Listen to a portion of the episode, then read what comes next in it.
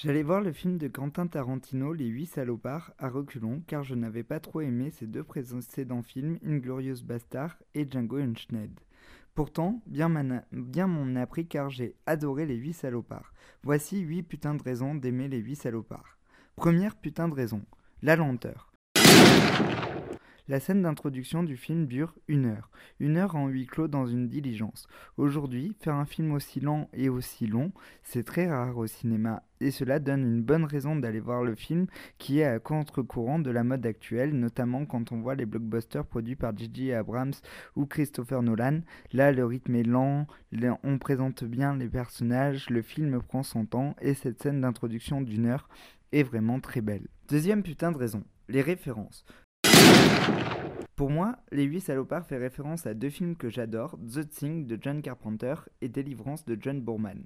Délivrance car il aborde les mêmes sujets, en effet un groupe d'hommes entre eux euh, qui sont bloqués par les forces de la nature. Dans Délivrance, c'était les rapides, ici c'est la neige et qui se pose des questions par rapport à la loi.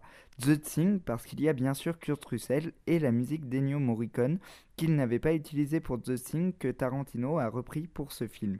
Il y a également une scène qui est reprise à l'identique de The Thing dans Les Huit Salopards. Bref, ces deux films, qui sont des références pour moi, Tarantino leur rend hommage sans les copier. Il y a aussi la fameuse scène du viol de délivrance qui est repris dans Les Huit Salopards, mais de manière inversée. Pour ces références culturelles, Les Huit Salopards vaut vraiment le coup et donne envie de revoir ces deux classiques du cinéma. Troisième putain de raison, Kurt Russell. Bien sûr, j'adore Kurt Russell dans les films de John Carpenter, dans The Thing dont je viens de vous parler, mais aussi dans New York 97 ou les aventures de Jack Burton dans Les Griffes du Mandarin. Ici, Kurt Russell est barbu et comme je n'avais regardé aucune image du film avant d'aller le voir, je ne savais même pas qu'il était au générique. De le voir avec ses longues moustaches et de le voir jouer ce rôle dans le film, je ne vous révélerai pas quel rôle il joue bien sûr, mais je l'ai trouvé vraiment excellent. Je trouve qu'il sort du lot par rapport aux autres acteurs, par rapport à Tim Roth et Samuel L. Jackson, même s'ils sont tous excellents, de voir Kurt Russell, ça fait une certaine nostalgie qui fait du bien. Quatrième putain de raison. Le choix de tourner en pellicule. En effet, Tarantino est une, des dernières personnes avec Bellatar et Christopher Nolan à exiger de tourner en pellicule. Je sais qu'il est très en colère que son film soit diffusé en numérique et qu'il a fait deux versions, une version en pellicule où il y a une entracte et la version que tout le monde va voir en salle avec 10 minutes de moins. Je trouve cette exigence-là, euh, qui fait appel à la pellicule, où il faudrait se déplacer pour voir euh, le film en, version pellicule, assez, euh, assez chouette parce que euh, quand on entend les vieux cinéphiles parler qui nous disent euh, aujourd'hui on a tout tout de suite, on peut télécharger un film en deux minutes et avant on devait se déplacer jusqu'à Bruxelles ou Toulouse pour aller voir un film qu'il n'y avait que dans les cinémathèques de ces villes, je trouve cette résurgence d'une ancienne pratique de la cinéphilie très belle. Je trouve aussi que le grain de la pellicule est, est, est très beau. Et euh, cette image-là euh, change euh, des modes actuels. En fait, avec la lenteur et le choix de tourner en pellicule, Tarantino va à contre-courant de tout ce qui se fait actuellement au cinéma. Cinquième putain de raison, la violence. En effet, Les Huit Salopards est un film très violent, mais cette violence n'est jamais gratuite. Il cristallise toutes les peurs de la société américaine, à savoir le racisme et le machisme. D'avoir vu Tarantino manifester contre les violences policières dans les rues de New York n'est pas non plus pour me déplaire, et cela prouve un engagement et une dénonciation euh, de la violence crue de son pays qui n'est pas négligeable. Sixième putain de raison. La fausse explication et l'appel à l'intelligence du spectateur. Dans un long flashback, Tarantino nous explique ce qui s'est passé avant que les, personnages se retrouvent dans ce huis clos.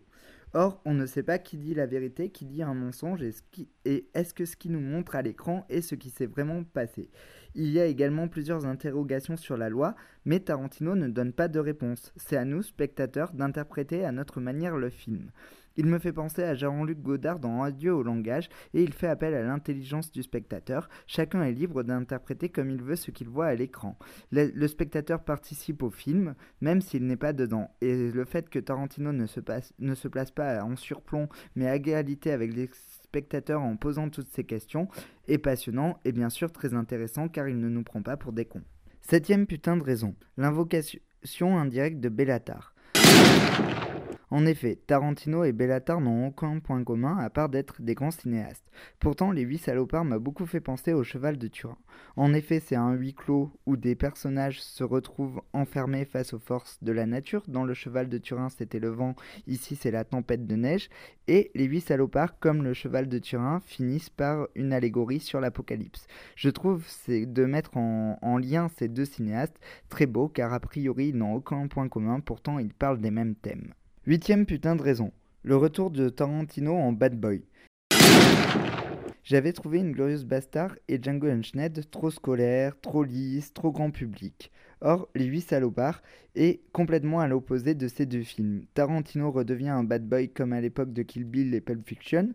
Il se fout des modes et il va à contre-courant de tout ce qui se fait. C'est un film très agréable qui va vous faire poser plein de questions.